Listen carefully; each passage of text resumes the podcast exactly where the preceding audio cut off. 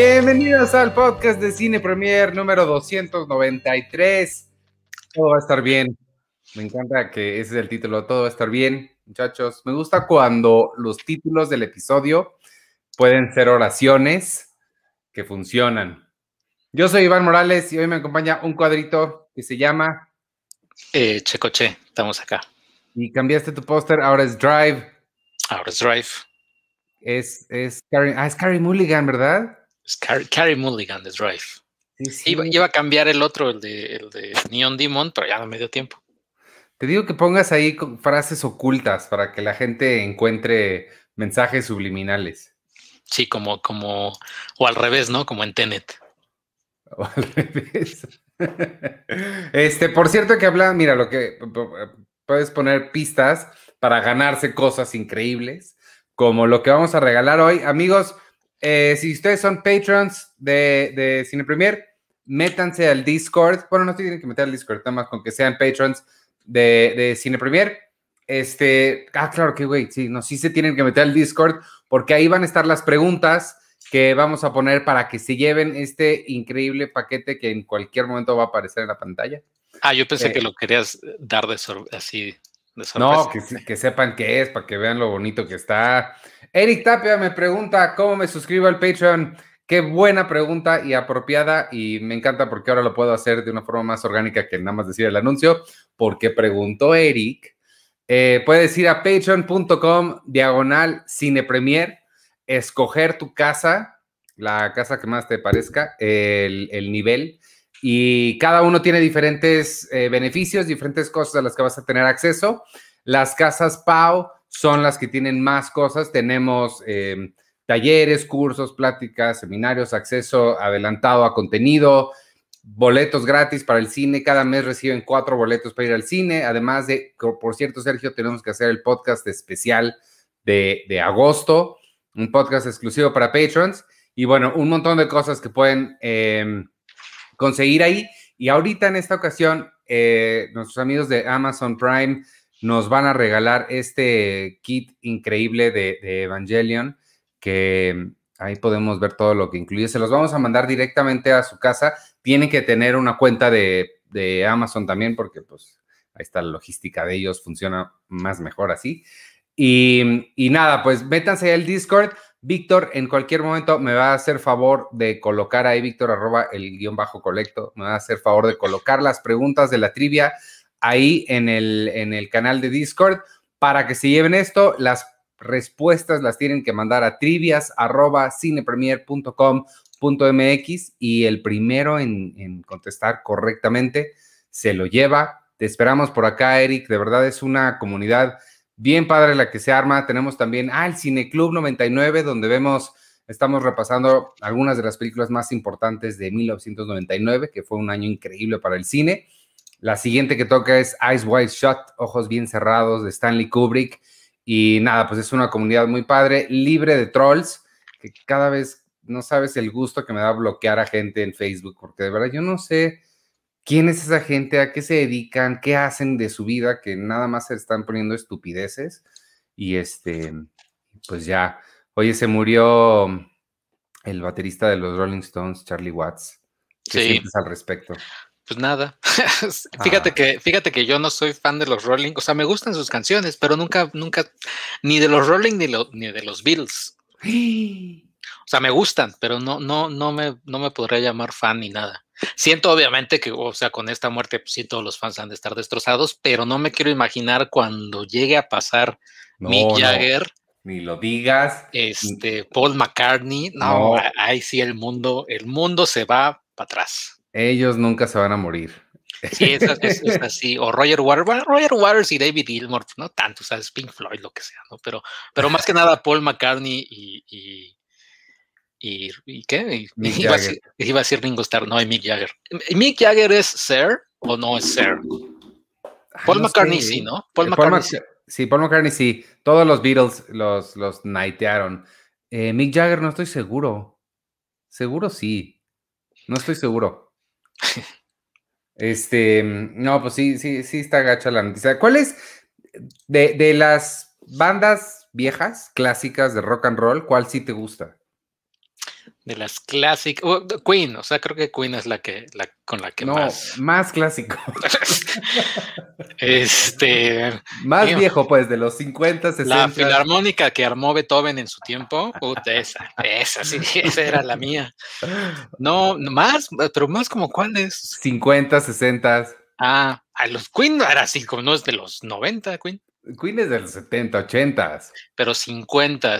Mmm, no, es buena pregunta. O sea, tendría, tendría que ver. Tendría que ver, seguramente sí tengo, pero no sé tú. Beatles. Bueno, la, la Beatles, claro, no, sí, los Beatles. Pero eh, en segundo lugar cercano, Elvis. Elvis es una buena respuesta de cajón. Mira, Frank Sinatra me gusta. O sea, me, gusta, me gustan mucho las canciones de Frank Sinatra. Ah, y sí, sí, creo que, creo que él. Y como que he querido entrarle todavía más a esa ondita, más como a esa, esa onda contemporánea de Frank Sinatra. No he tenido el tiempo, pero, pero sí me, me, llama la atención. Uy, de, de, Frank Sinatra está esta. Hay que ver si está en HBO Max, porque es miniserie de HBO. Ay, Dios. Se llama The Rat Pack. Mm. Es con este. Don Cheadle es, es Sammy Davis Jr., Ray Liotta es Frank Sinatra y está bien, bien padre. Es, increíble esta miniserie, dura como tres horas y media. ¿Sabes quién es Kennedy? El de CSI. ¿Te acuerdas del principal de CSI? Sí, claro.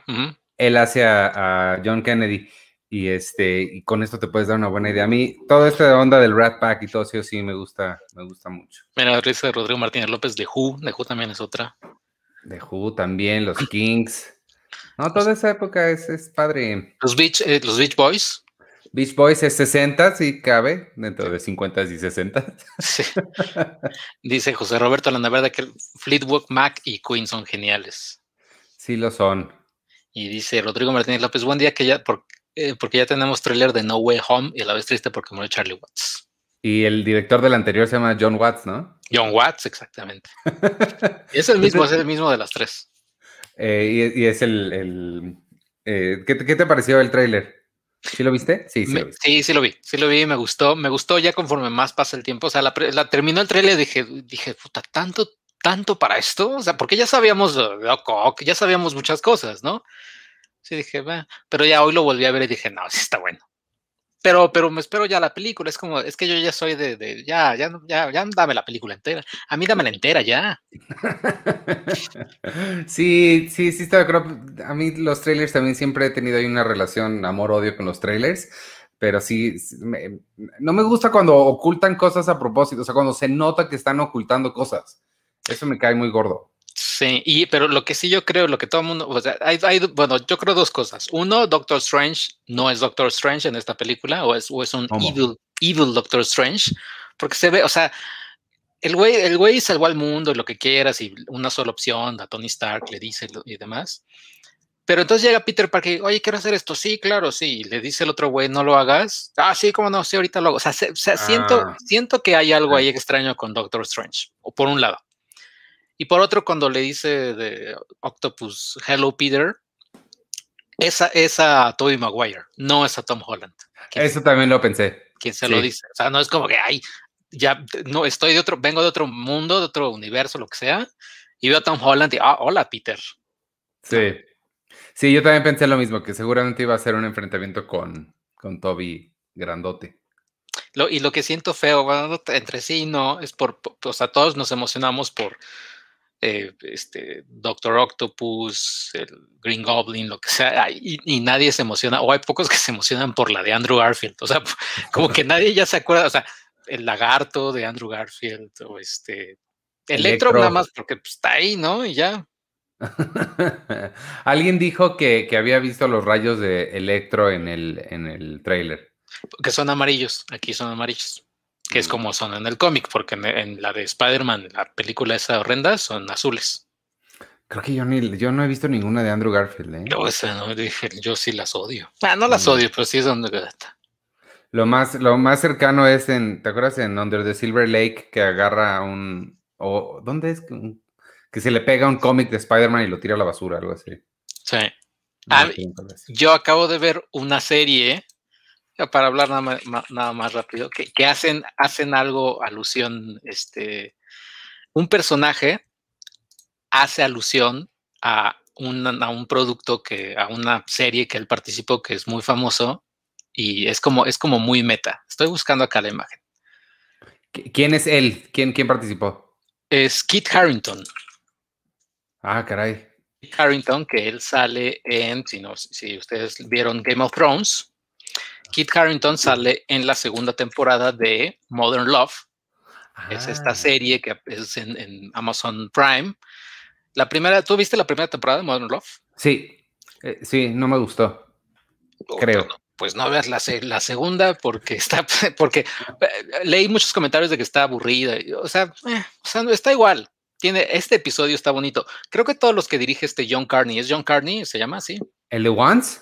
El de Once y el de Beginners y el de Sing Street, ¿no? Ah, claro, Sing Street.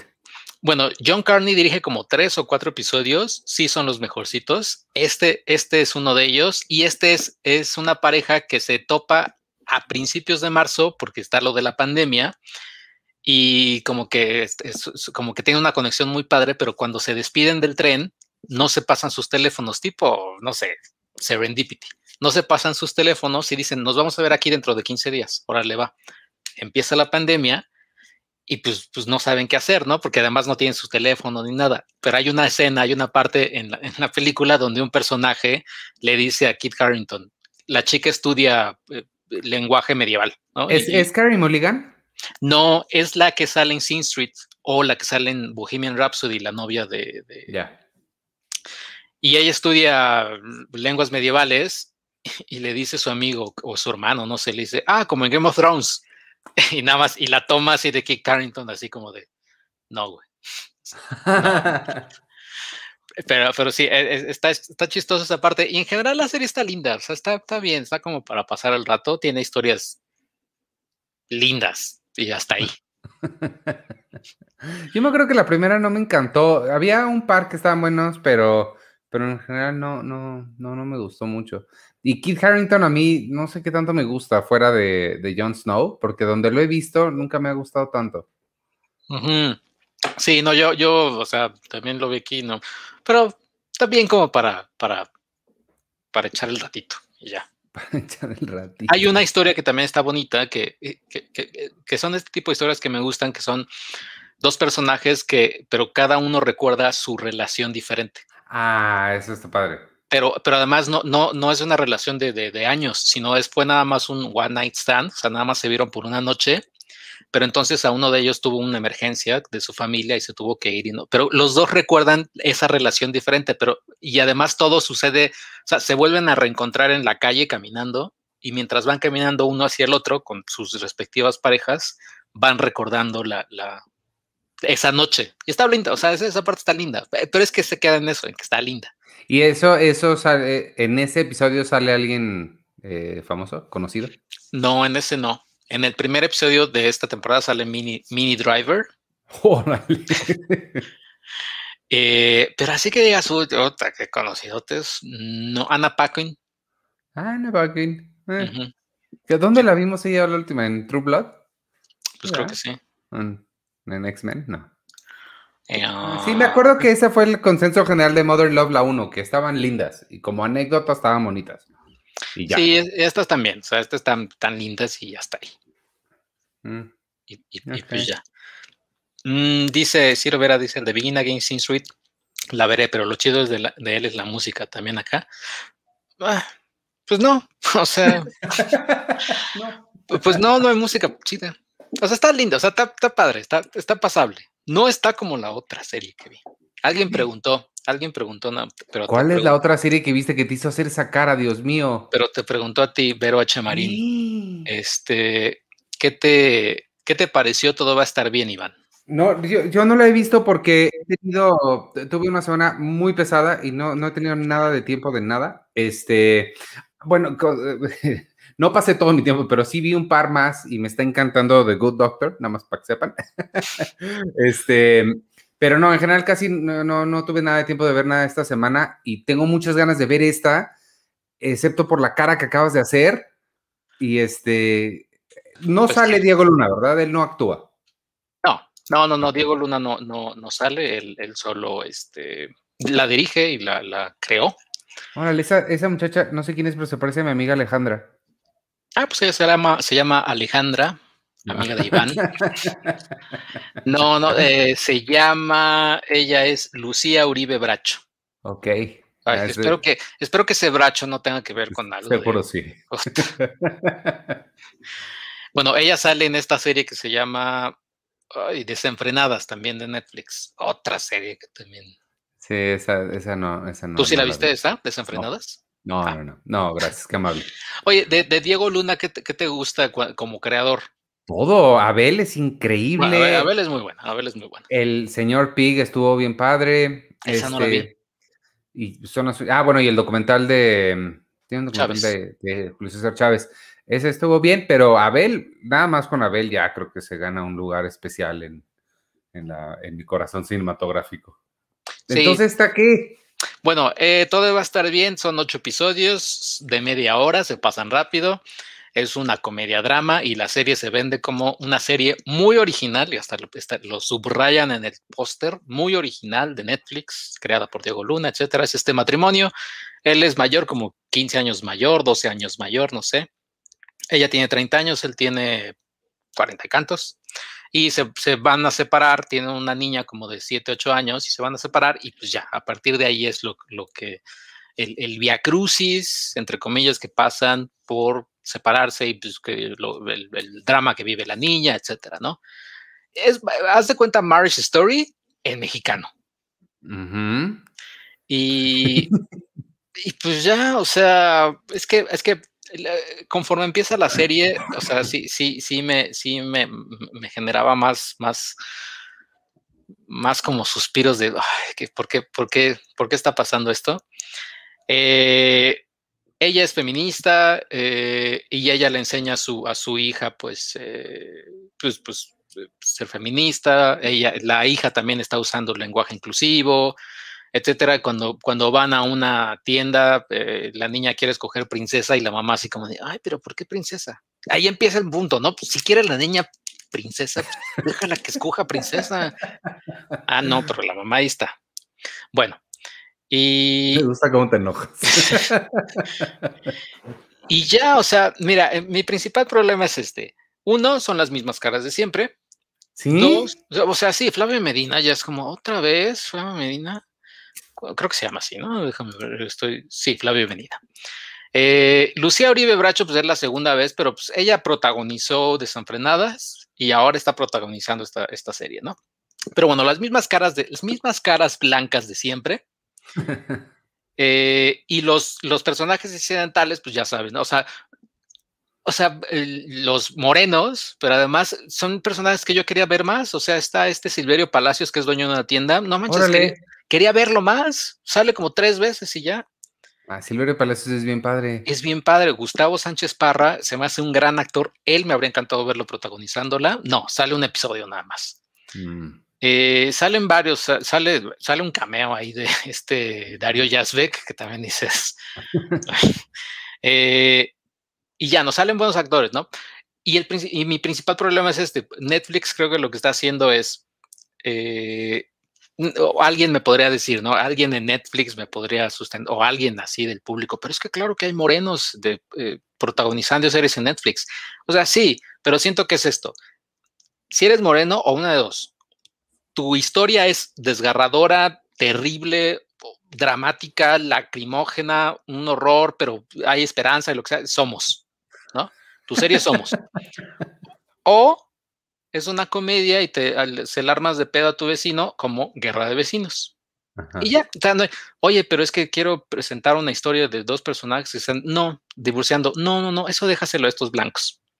Porque ellos, porque ellos, sus problemas son esos, ¿no? Y, y tú, tú no, si, si te ponemos a ti, pues tú vas a tener otro tipo de problemas. En esta serie, obviamente, ellos no tienen broncas económicas, no tienen broncas, este, es Marriage Story, o sea, es, es, es Scarlett Johansson y Adam Driver, solamente que ellos dos claramente no son ni Adam Driver ni Scarlett Johansson. ¿Y las, las peleas llegan a ese nivel de intensidad? No, porque también Flavio Medina es un, o sea, tiene cuarenta y tantos, pero parece, se sigue so- eh, comportando como un, como alguien de 25, ¿no? Mm. Eh, se emborracha y no sé qué. Ahora, estábamos, hace ratito hablamos de John Carney y Once y Sing Street y estas son el tipo de películas que a mí me gustan mucho, de personajes eh, de tipo, este, Ah, de hecho, la historia que dijiste de los que se conocen en el tren no se dan sus teléfonos, también me recordó un poquito a Before Sunrise.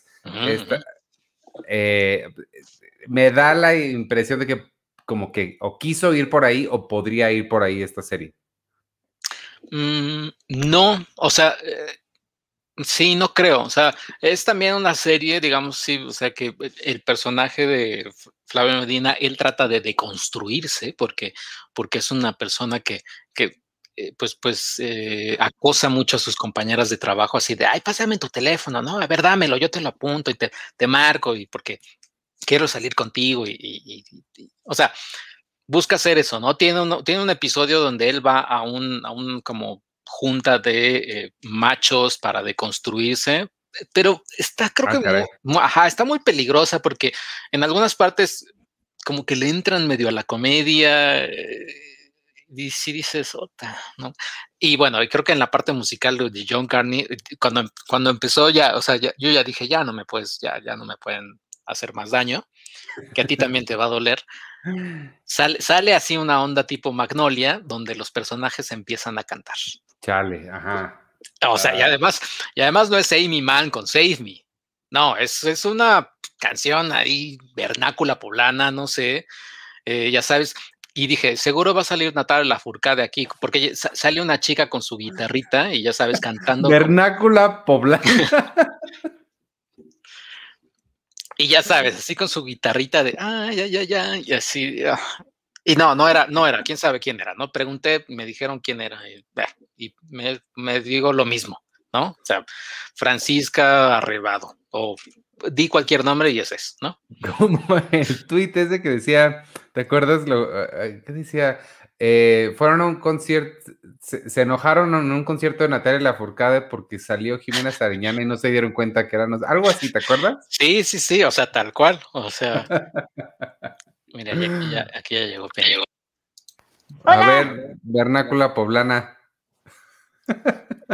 Este, estamos, estamos aquí hablando de, todo. todo va a estar bien. ¿Qué tal? ¿Cuál es el, veredicto? Dice Sergio que nada está bien.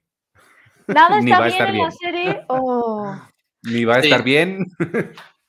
sí, no, o sea, vaya, al público le va, o sea, mucha gente le va a gustar, o sea, creo. También yo, porque pues, la verdad puedo tener, este, no puedo tener alma en algunos puntos.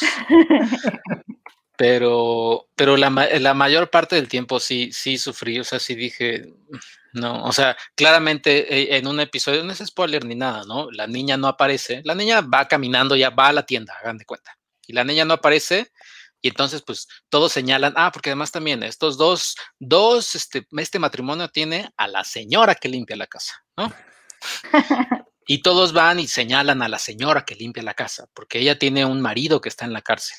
O sea, es que esas historias eran mucho más interesantes que ver cómo estos dos güeyes ahí, o sea, que no.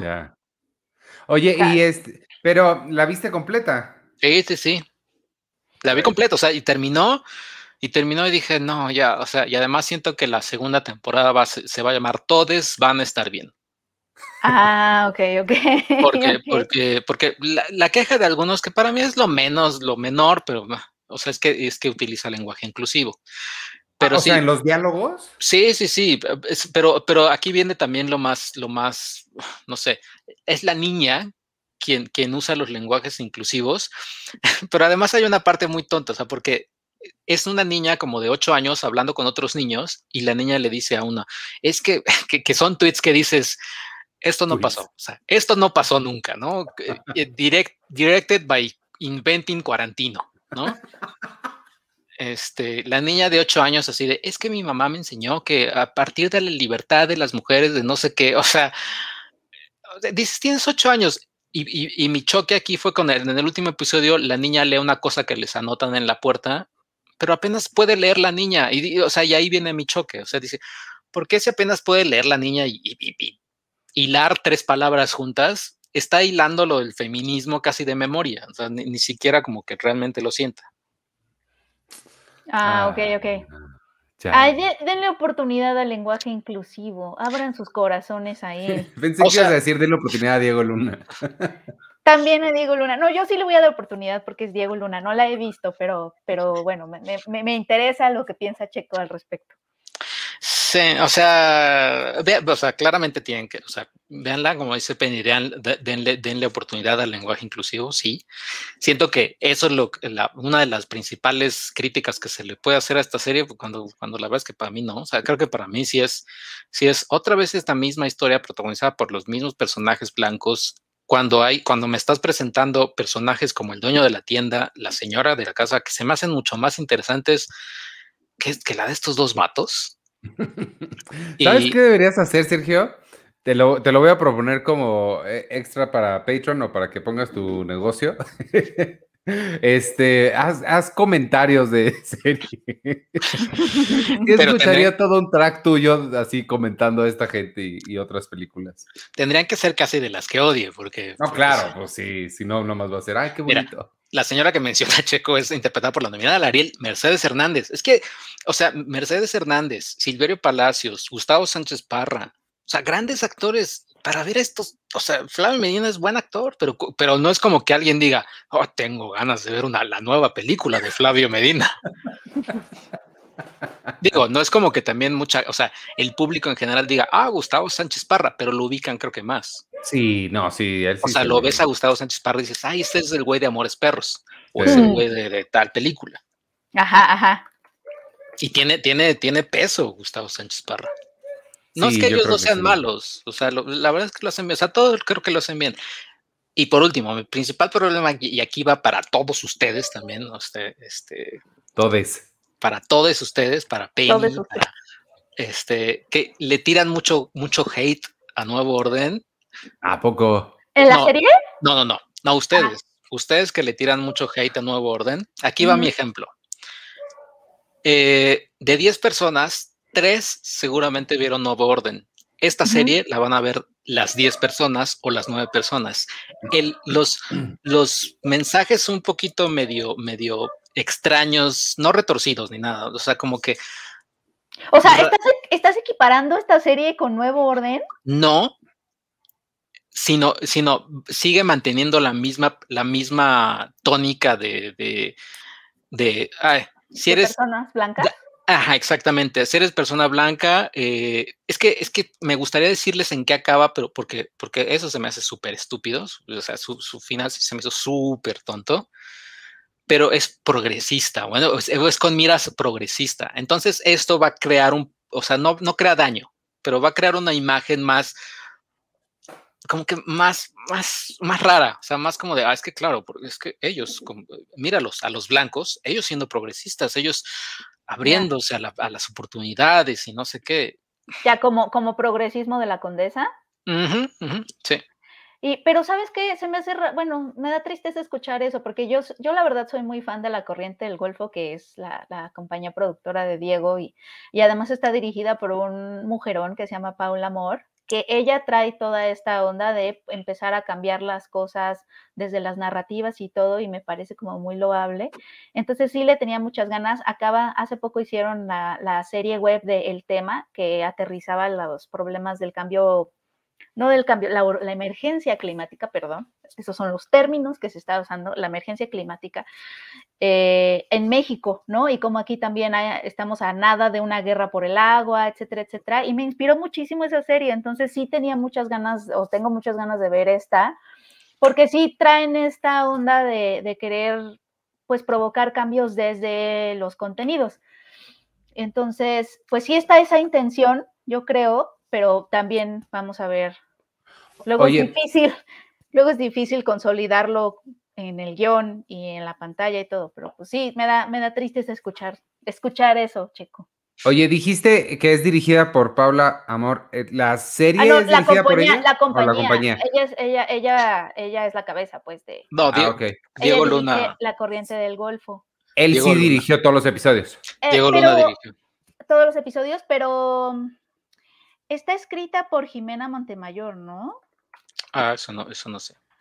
este Mira, para, que te des, es que eh, no te, no, no, te importan tanto los spoilers, ¿verdad, Iván? Pero es un, no, o sea, no, es mini spoiler, es una... No, pero no sé a los... A los es, es, muy sutil, es muy sutil. Nada más puedo decir que Diego Luna aplicó un ¿y tu mamá también? al final. Ah, caray. ¿El mar? Eh, no, ojalá hubiera sido el mar. Pero este, sí, empezó y dije, no, o sea, es que en Y tu mamá también está muy bien, o sea, está increíble cómo lo hace Alfonso Cuarón, cómo te va llevando por la historia y demás. Aquí es como de la manga, así, vamos a ser progresistas, ¡pum! Ah, no sé, sí. Mira, fíjate que hay veces que das comentarios de películas que no te gustan y no, y, quitas por completo las ganas. Pero hay otras, como en esta ocasión, en el que tus comentarios, aunque no te encantó, dan ganas de verla. sí, creo que, o sea, creo que sí es, o sea, eh, importante que la vean, ¿no? Además, y además creo que también Penny, hay una, eh, le dice Iván, creo que todavía no llegabas, hay un, hay un episodio donde este personaje, Flavio Medina, va a un, como, como plática de, para, para machos, que se deconstruyan, ¿no? Para, para personas.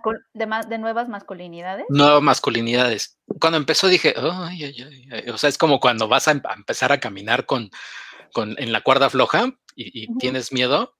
Y lo primero que, que dice el güey, o sea, el, el, que va a dar esta plática, que se me hace raro que, bueno, habría sido una mujer con un hombre, no sé.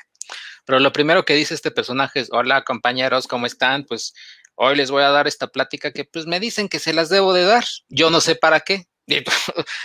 Y entonces me, imagino el público en general como riéndose o como que adaptando esa posición del personaje de, ah, si este, si este güey que está dando la clase ni siquiera está creyendo en la clase, entonces lo que voy a recibir es va a ser, va a ser puro chiste y puro, puro, pura guasa. Y más o menos, más o menos, porque empiezan, empiezan a jugar unos roles dos personajes, o sea, de que pasen al frente y vamos a jugar, tú eres el rol de la mujer y tú eres el hombre. Y entonces Flavia Medina, que es la mujer, ya sabes, se, porta como con estas actitudes femeninas y haciéndose así. O sea, y dices, esto es como que para que se empiece a reír el público, ¿para qué lo quieren hacer? No sé. O sea, sientes que esa representación de esos grupos está extraña y que a lo mejor no ayuda tanto como.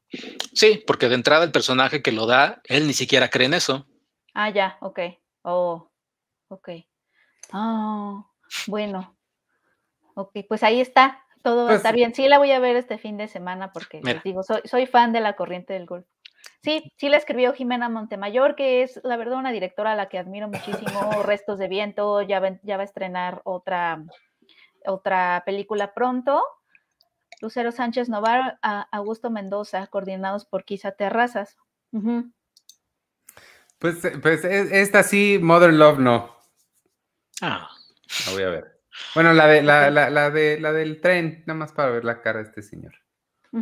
sí, la del tren está bonito, pero sí, todo va a estar bien, o sea, véanla, o sea, es lo más del cuarto, cuarto lugar Netflix, de lo más exitoso. La verdad está, es que no puedo decir si es diferente, porque pues es otra vez, o sea, yo habría... Ah, e, e, e, eso, eso, eso te iba a decir, nada más para que sepan allá, la, la, la, la gente de afuera, una cosa o es original o no es original, no puede ser muy original, es como estar muy embarazada, son, este, ¿cómo se llaman? Es uno u otro, fin de lo que, de, mi comentario. Exacto, pero te lo venden como, ah, es súper original, ¿no? Y, y, y, el, y la parte, la canción que cantan es como, nosotros estamos siendo muy originales y no, o sea, es una, es una cosa que, que odié y dije, no, ya, ya, ya no me hagan esto. Ah, Casi si hubiera salido con casco de Daft Punk, ya habría sido el acabose. o ranas lloviendo. O ranas lloviendo. ¿Qué más tenemos para hoy? ¿Qué más vieron? Eh, mira, yo rápidamente vi otra cosa que odié también, pura, pura cosa que odié. Eh, Sweet Girl, la, nueva película de Netflix de Jason Momoa. Ah. Ok. Eh, y es rápido, nada más los voy a decir porque lo odié. Lo odié porque tiene un twist estúpido, o sea, pero, pero de, gran tamaño, o sea, un giro, un giro casi al final de la trama, o sea, tipo, eh, es un sueño o eh, está muerto, un tipo de ese giro que cuando hasta, hasta te muestran en flashback algunas escenas, dices, güey, pues, no cuadra nada de ahí, eh, o sea, es, muy tonta la película, pero fue número uno en Netflix. Es revancha, ¿no? le, le roban a la niña y él va a buscarla. No, Eh, él tiene una esposa, ella es la mamá de, la niña también, o sea, es una familia, la esposa tiene, tiene cáncer o algo así, les van a dar un tratamiento, pero la maligna corporación eh, ya les va a impedir este tratamiento y entonces hay un, hay un reportero que, o un periodista que se consulta con Jason Momoa, oye, tengo algo que te va a interesar, nos vemos en el metro a, las 8 de la noche. Va, pero lo matan al reportero, la, la hija también va de metiche eh, y entonces, eh, como que hay un, hay un forcejeo ahí, a los dos les disparan, a la hija y al papá. Y ya, ¿no? Corte a, este, dos años después, un año después, eh, la hija está entrenando durísimo porque odia al mundo y el papá pues sigue investigando la corporación. Y ya, o sea, es, es, es, una revancha de esta corporación maligna, este Jason Momoa quiere acabar con ella, a pesar de que la esposa ya está muerta y ya. el twist me encantaría decírselo, pero igual puede haber alguien que, la vaya a ver. Pero el, twist es que no está muerta. No, o sea, pueden, pueden adivinarlo. El twist es que, o sea, sí es algo tipo un eh, eh, sueño. el twist es que la sweet girl no es sweet. No, ya dinos el twist. Bueno, ahí va. Eh, si quieren adelantarle un minuto los que están escuchando el podcast o ponerle, o ponerle mute, los que están a, partir de ahorita, voy a empezar a decir el twist. El twist es que eh, cuando ya están por atrapar a Jason Momoa, la policía le dice, pero tienes que decir tu nombre, Jason Momoa. Este, no, no lo voy a decir, pero es que tienes que decirlo. Y entonces, eh, como que se detiene y es la niña. O sea, en realidad, Jason Momoa era la niña. O sea, cuando, cuando hablo de que tuvieron un accidente en el metro y les dispararon a los dos, ahí muere Jason Momoa. Todo lo todo después, o sea, todo lo que vemos en la película de Jason Momoa peleando con, con asesinos, eh, en persecución, corriendo y demás, era la niña la que lo hacía, porque estaba sufriendo estrés postraumático pero, ella, se veía, ella se veía a sí misma como Jason Momoa. Es aquí cuando el twist como que nunca cuadra, ¿no? O sea, o sea, ¿a quién estaban queriendo engañar? Pues a nosotros, claramente, pero, o sea, porque además ves, ves las escenas que ya habías visto de la película de Jason Momoa llegando con su, con su, este, espía, así de, oye, tengo estos datos. Oh, sí, claro, no sé qué, ¿quieres tomar algo? Sí, una cerveza. y entonces corte ahí, ves, ves a la pequeña niña, esta Dora exploradora, no me acuerdo cómo se llama, haciendo todo lo que había hecho Jason Momoa o peleando con el, con el asesino número uno, pero corte y le cambias las estaturas, la misma chamarra y demás, y es la pequeña niña peleando. Ay, en la torre. ¿Es, Dora, ¿Es Dora la exploradora o, no me le dijiste así? No, es Dora la exploradora, la de la película. Es, no, este... no, lo entiendo, chico. No lo entiendo. Explícamelo otra vez. Es que no entiendo cómo es la niña. Haz de cuenta que ves duro de matar. Nadie, nadie se da cuenta. No, sí. No, todos. todos, menos. todos saben menos los tontos de nosotros porque no nos imaginamos algo tan inverosímil. Exactamente. O sea, y Sí, no, o sea, es, es tonto. ¡Qué raro! Yo pensé que lo, que lo que habías dicho, al pensé que lo que estabas explicando es que era, sucedía en el, en el futuro y ella había transicionado y se había convertido en, Jason yo también, Yo también pensé que más bien, ajá, o sea, era como alguien trans. Ajá. Oye, poco le faltó a Netflix. O sea, ajá, como que yo me imaginé una narrativa mucho más compleja y diversa. No, es nada más así, él, él murió y, Isabel, Isabel Merced, casi como se llama, eh, es la que ha estado vengándose o, intentando encontrar al culpable de la corporación y a la vez ahora de la muerte de su papá. ¿Y no pudo haber sido la película nada más de la niña vengándose? No, sí, no sé, ah, sí, no sé.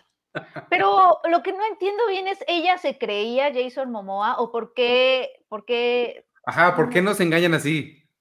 No sé. O sea, ¿por qué, porque ¿quién, ¿quién veía a Jason Momoa como Jason Momoa? ¿Ella se veía a sí misma como Jason Momoa?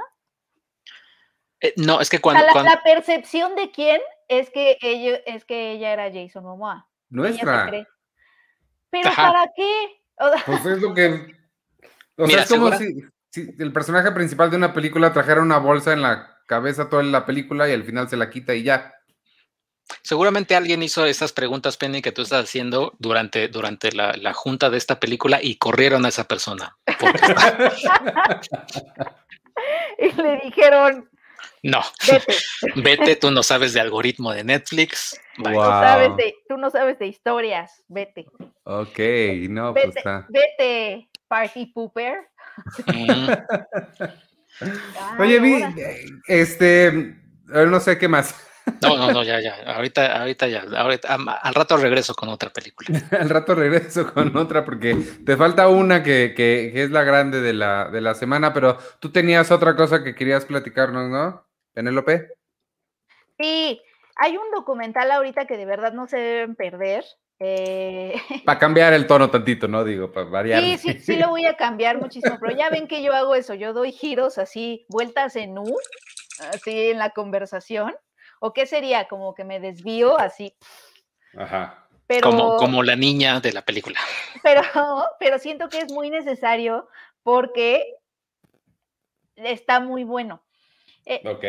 Eh, Ambulante tiene un ciclo que se llama Rastros y Luces, que ya lleva un par de semanas, un par de meses, bueno, algunos meses. Ok, no se asusten por lo que voy a decir, quédense conmigo. Es un ciclo sobre películas de desaparición forzada. Ok, yo sé que todos sentimos que nos pegan en el estómago cada vez que escuchamos eso, porque obviamente son historias no dolorosas, sino más allá del dolor, que no, que no podemos comprender cómo es vivir o, o poder seguir viviendo después de que tu hija eh, está desaparecida, etcétera, etcétera. Pero eh, creo que es importante y sobre todo a mí lo que me fascina de estas historias es qué difícil es representarlo eso en pantalla, ¿no? Ahorita lo vemos con varias películas de ficción como Sin Señas Particulares, Noche de Fuego, que, que estuvo en Cannes con Tatiana Hueso, películas que ya están abordando desde la ficción estas narrativas. Y a mí de verdad tengo como una fascinación con cómo, desde dónde narras, dónde pones la cámara, en dónde pones el ojo, cuando se trata de representar y hacerle justicia a luchas como esta o a experiencias como esta. Es tremendamente difícil porque tampoco es como que puedes llegar con la cámara, ponerla enfrente de la madre que está llorando y quedártele viendo con la cámara. Es decir, no puedes hacer esas cosas. Tienes que ser respetuoso del dolor, pero también tienes que ser equilibrado, pero también, eh, pues estas son personas, hay que humanizar, pero también tenemos que abordar el dolor desde un lugar pues respetuoso y sobre eh, respetuoso informativo, pero que al mismo tiempo logre generar una conexión con el espectador. Es decir, nada más que es que no puedo hacer demasiado énfasis en lo difícil que ha de ser eso, por un lado. Por otro lado, ¿cómo cuentas una historia de alguien que no está? Es decir, ¿cómo representas la ausencia en una historia? Eso también es tremendamente difícil. Entonces, son historias muy valientes de realizadores increíblemente valientes. Y creo que ciclos así por eso valen la pena, porque además son historias que vemos todo el tiempo en los medios de comunicación. Todos tenemos una relación, queramos o no, con ese tipo de historias, desde nuestra casa, ¿no? Pero se cuentan desde el periodismo de una forma y lo que hace el cine es contarnos, contárnoslo desde otra forma y dejarnos ver cosas que no vemos en reportajes y que aunque el cine se alimenta obviamente del periodismo y se, se basa mucho en esas investigaciones y en los periodistas que además están muriendo por contar estas historias porque son asesinados, eh, el cine los amplifica, los rescata y también nos deja entrar a lugares en que no podemos entrar a lo mejor en un reportaje y que son como que hay más distancia. Y esto nos acerca.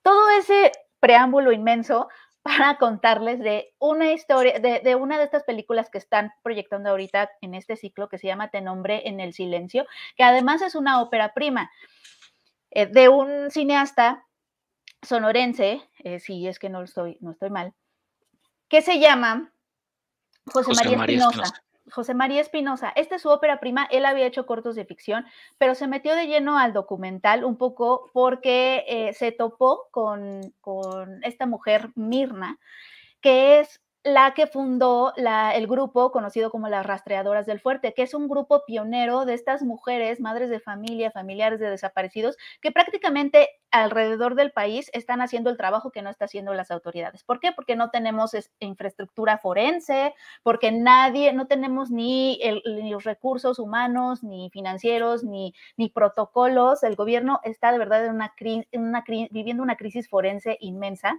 porque no hay nadie capacitado para ir a buscar los restos, estudiarlos. Eh, pues todo ese proceso para encontrar a las personas que están enterradas en fosas comunes. ¿Quiénes están haciendo ese trabajo? Lo están haciendo las mujeres, organizadas en estos grupos. Ella es fundadora de uno de estos grupos pioneros y la conocemos en este documental. El documentalista va con ellas a, a pues a escarbar, ¿no? La tierra, pero sobre todo lo que me gustó del documental es que podría ser muy mórbido, ¿no?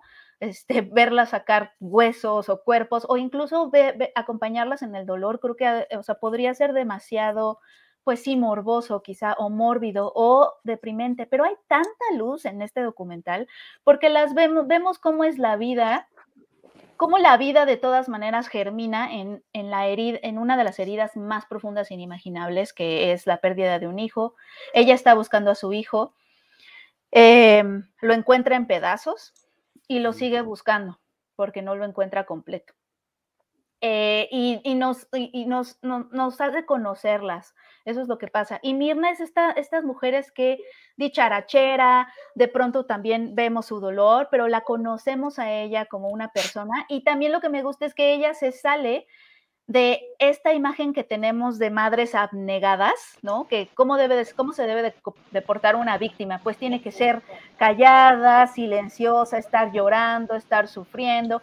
Y esta es una mujer que se sale completamente de lo que pensamos que debe ser una buena víctima, una madre víctima, ¿no? Que una madre sufrida, vemos su dolor, pero también la vemos luchando, la vemos, la vemos riéndose, la vemos bromeando con estas mujeres y empezar a construir lazos con ellas, porque ellas mismas se sostienen. Hay un momento en donde empiezan a hablar de los huevos cocidos, porque llevan obviamente lunch a, pues pues llevan lo que pueden, ¿no? A estos lugares, se la pasan todo el día y tienen su momento de lunch y entonces empiezan a bromear de que se acuerdan de cómo sus mamás les daban huevos cocidos y que los ricos traían, los riquillos traían sándwich, pero los demás traíamos huevos cocidos. Es decir, las vemos en momentos luminosos y ese es un trabajo que, según nos contó el documentalista, realizas no cuando estás haciendo el documental, sino como muchos documentales se escriben en postproducción.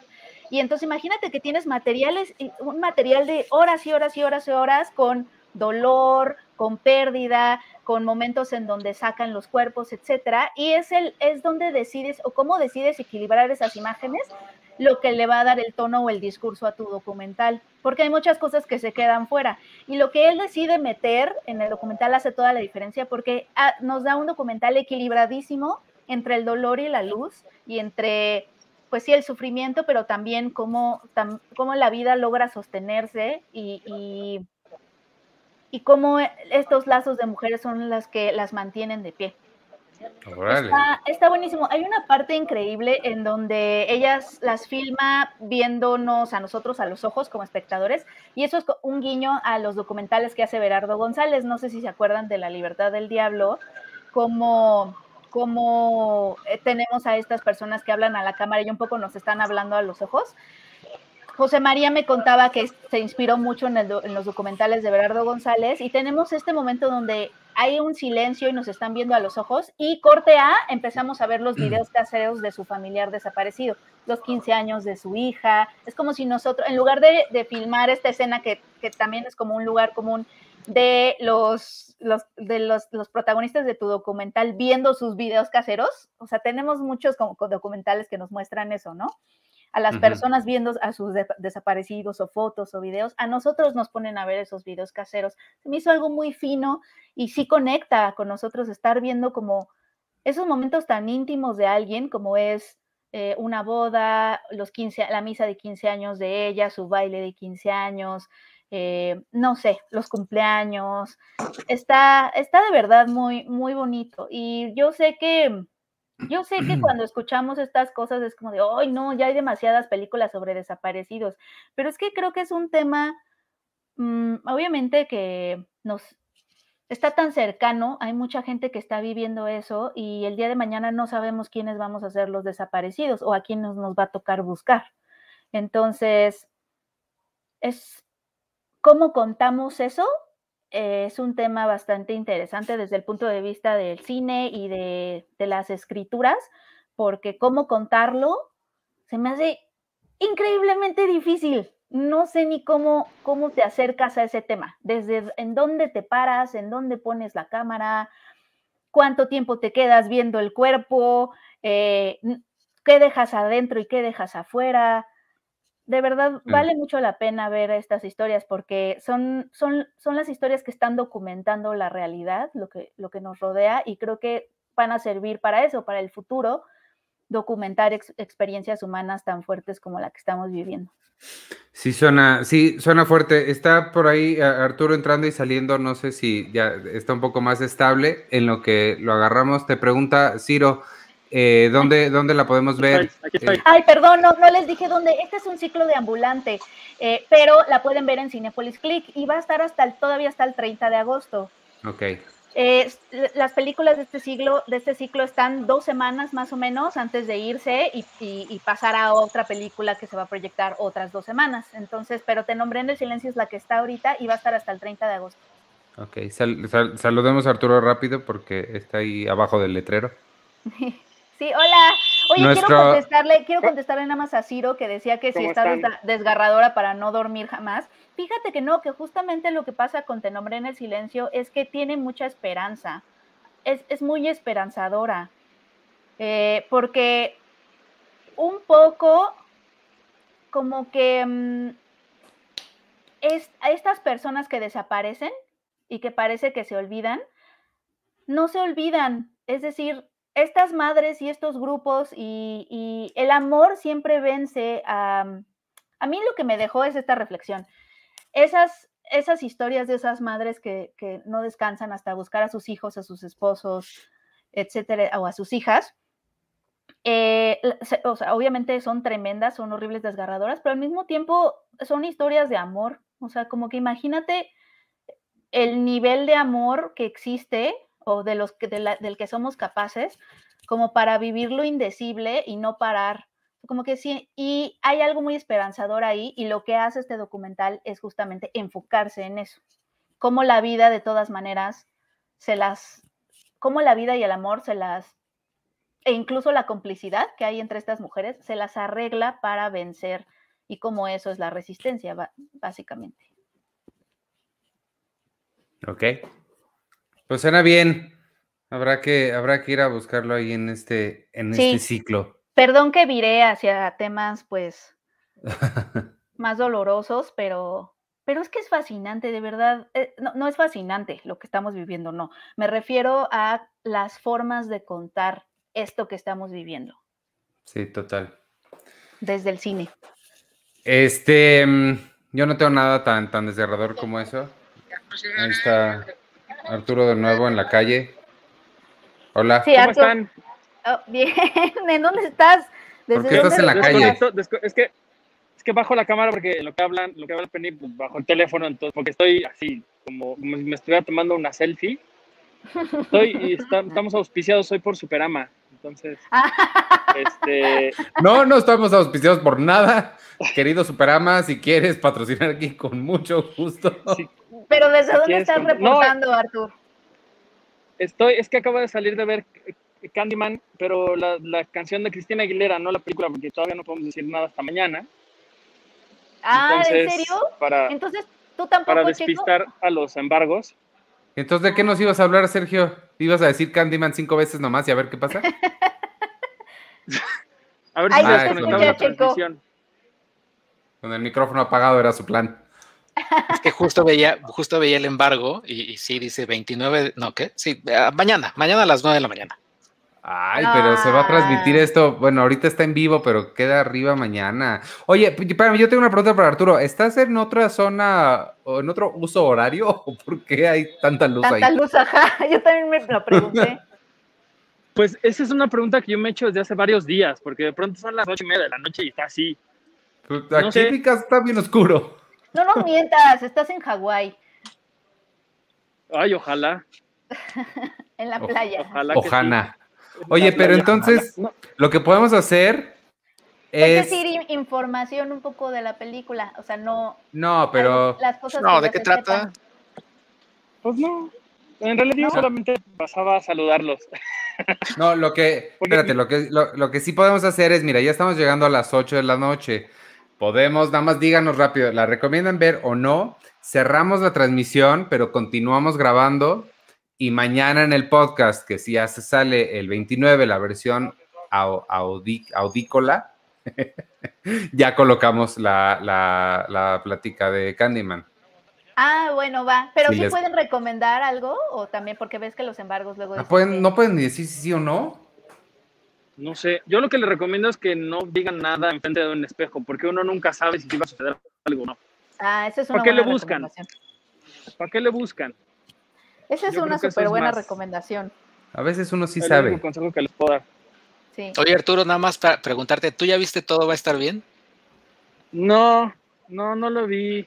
No lo- tengo, tengo ganas de, de verla. Lo que sí es que vi un- varias publicaciones sobre una campaña publicitaria que, lanzó esta película. Ya ven que en muchas calles, sobre todo en la colonia Roma y la Condesa, porque seguramente es la única, el único lugar donde la gente tiene Netflix, ponen en las paredes estos carteles de, las series o las cosas que están anunciando en Netflix. Y lo que supe es que em, dejaron un tiradero con todos los anuncios anteriores de Netflix y pues todo va a estar bien, está muy bonito en la pared y todo lo demás está tirado ahí, lo dejaron ahí y entonces hubo como mucha queja de qué padre su historia muy, muy optimista y demás, pero ¿por qué no levanta su basura Netflix? Pues no, no, es lo único que, que puedo decir de, de eso, la verdad. Ah, es, ¿a poco sí pasó eso? Sí, lo, lo vi mucho en redes el fin de semana, o sea, estuvo como muy... Lo estaban tuiteando mucho a Diego Luna. Eso y que, y que Oh. la hicieron en pandemia y que lo que sé es que Diego sí se preocupó mucho por cuidar a la gente que estuvo trabajando con él y, mm, y que tuvo como esta, esta precaución de, de darle a la gente lo que necesitara para trabajar en un momento como la pandemia, en el que pusiera complicado. Según yo, si no mal recuerdo, cuando, cuando hablé con él por la primera temporada de sus pláticas de... mm, Pan Circo. me fue el nombre de este programa donde... De Pan y Pan y Circo, circo. Estaba ¿Pan y circo? a nada de iniciar el rodaje de esta, de esta serie, entonces Oh. pusiera como en el peor momento de la pandemia casi. Entonces sí fue como de las primeritas cosas que se hicieron en México durante, durante esto. Sé que, sé que fue, la- al menos la que yo tengo primer como registro de que siguieron trabajando fue el juego de las llaves en Cancún y esta es como la otra, pero sí sé que al menos Diego sí se tomó como este, este tiempo de decirle a la gente qué necesitan para estar tranquilos, qué, qué es lo que quieren para, para que estemos pues bien, ¿no? Eh, trabajando lo más seguros posibles y sé que al menos eso sí lo hizo. Y de gente que trabajó con ahí en esa serie, pues sé que, que sí, o sea, que sí era todo el tiempo de pruebas y seguridad en cuanto a lo que se necesita. Y eso Ah, está padre. ¿no? Viniendo de alguien como Diego, que tiene como esta conciencia de, pues ok, yo vengo de lugares donde les dan todo, porque aquí no, y más en estos momentos, creo que me gustó mucho eso. Sí, eso está, eso está padre. Este, pues, e- esta semana, además de, de Candyman, de la cual supongo que les contaremos la semana que entra también, este, se estrena Territorio, se estrena una que se llama Asalto en la Casa de Moneda y se estrena Una Familia en Apuros. Sepan. territorio sí puedo hablar, porque la vi en, en Morelia, en el último Morelia al que fui, que creo que fue hace dos años. Ah, háblanos de ella, Eh, yo no la he visto. Es, la, peli- es una nueva película de Andrés Clarion con Paulina Gaitán y es una película bastante interesante, muy incómoda por varias razones, pero, pero bastante fuerte. Eh, Paulina Gaitán es eh, José Pesina, si no mal recuerdo, ellos son un matrimonio. José es quien hizo a Mabel en esta película de, de Carmín Tropical de Rigoberto Perezcano. Entonces ahora él y, y- y Paulina son un matrimonio que viven muy felices, están muy, muy contentos y lo único que les sucede es que de pronto ellos quieren ser papás, pero no pueden. y ya los doctores dijeron que no se puede, que, que, no hay posibilidad de que ellos dos puedan tener un hijo de forma biológica, por decirlo de alguna forma. Y em, pues en algún momento llega a surgir como esta, esta idea de, bueno, y si encontramos como a un papá sustituto, ¿no? Como alguien que pueda ser un donador de esperma. Y ahí encuentran a... Este se me fue su nombre. El que hizo a Colosio en la, en la serie de Netflix. Ahorita a ver si alguien me, puede recordar el nombre. Yo, yo, yo te lo recuerdo. Bueno, él es, él es un compañero de, de trabajo de, de, José y digamos como que él llega y en algún momento pues empiezan a plantearse la posibilidad de que él fuera el, el donador de esperma. Y mm, entre que están averiguando más de su vida, él llega a vivir a su casa porque él está a punto de irse a Estados Unidos y él pues llega a su casa y lo que sucede es que ocurre como un triángulo amoroso que de pronto empieza a desestabilizar toda la vida bonita y hermosa que ellos dos tenían. Y, y poco a poco va siendo como, como muy fuerte lo que le va pasando a José. Y pues, porque digamos que pues este hombre llega a romper absolutamente toda la felicidad que ellos tenían. Y, y pues ya, creo que es todo lo que podría decir para no arruinarles ninguna sorpresa eh, me parece una película muy interesante. Siempre Paulina Gaitán lo que hace pues es, fantástico eh, y vale mucho la pena verla. En, en, esta película también está por estrenar una serie que se llama eh, No fue mi culpa en Star Plus cuando llegue, que creo que es a finales de este mes. Paulina está, está un poco imparable y este, este papel la verdad es que no es la excepción. Me gusta muchísimo y habla de, pues de cosas un poco fuertes muy de la vida real, muy de, que podrían sucederle a muchas personas y, y, vaya a ver el talento de los tres en esta película, además dirigida por, por Andrés, pues sí, creo que vale mucho la pena. No sé qué tantas copias vaya a tener, no sé en qué tantos lugares va a estar. Lo que sé es que también está en el Festival de Monterrey. No sé si también por eso la puedan ver en, en, en Cinepolis Click, porque hay muchas películas de, del festival que están en Cinepolis Click. No lo sé, pero si pueden verla, es una muy buena recomendación, la verdad. Ah, súper bien. Oye, es Jorge A. Jiménez. Ese mero. Que lo terminas odiando a este hombre por este papel. ¿Ah, la sí? verdad. Sí, sí, sí, sí. Sí, Oye, no, pues ahí, ahí Está el, estreno mexicano de este de esta semana. de esta semana. Este, listo, pues eh, yo creo que ya vámonos despidiendo entonces, amigos. Pero- también Teníamos que regalar algo increíble, ¿no? ¿Ya lo regalamos? ya lo regalamos al principio Ah, ok. y ya se fue. Ya eh, se lo ganó. Ahorita mismo les puedo decir quién se. Ay, Dios mío, ya se mueve esto. Se lo llevó. Me dedicaba a decir Víctor. Alicia Torres del Patreon, felicidades. Se lo va a ir hasta su casa el este colección increíble de Evangelion. Este, una razón más para unirse al Patreon de Cine Premier, amigos, patreon.com, diagonal, Cine Premier, hace ratito les conté, ya saben, boletos gratis para el cine, acceso a talleres, pláticas, seminarios, al Cine Club 99, el podcast especial que nosotros cuatro tenemos que ponernos de acuerdo en algún momento para hacer el de agosto que nos falta. Este, eh, un montón de cosas que, que tenemos ahí y sobre todo un espacio en el Discord bien bonito para hablar de cine y cosas, libre de trolls y esta gente de verdad espantosa que se la pasa escribiendo en Facebook. Este, qué mal me caen de verdad. Vámonos entonces. Eh, gracias por vernos, quienes nos vieron en vivo o quienes nos estén escuchando después en Spotify, Apple Podcasts, Google Podcasts o donde sea que ustedes consigan sus podcasts. Yo soy Iván Morales. Al ratito regreso con Charlie del Río en Seinfeld, un episodio a la vez. Y este jueves toca James Bond, una misión a la vez.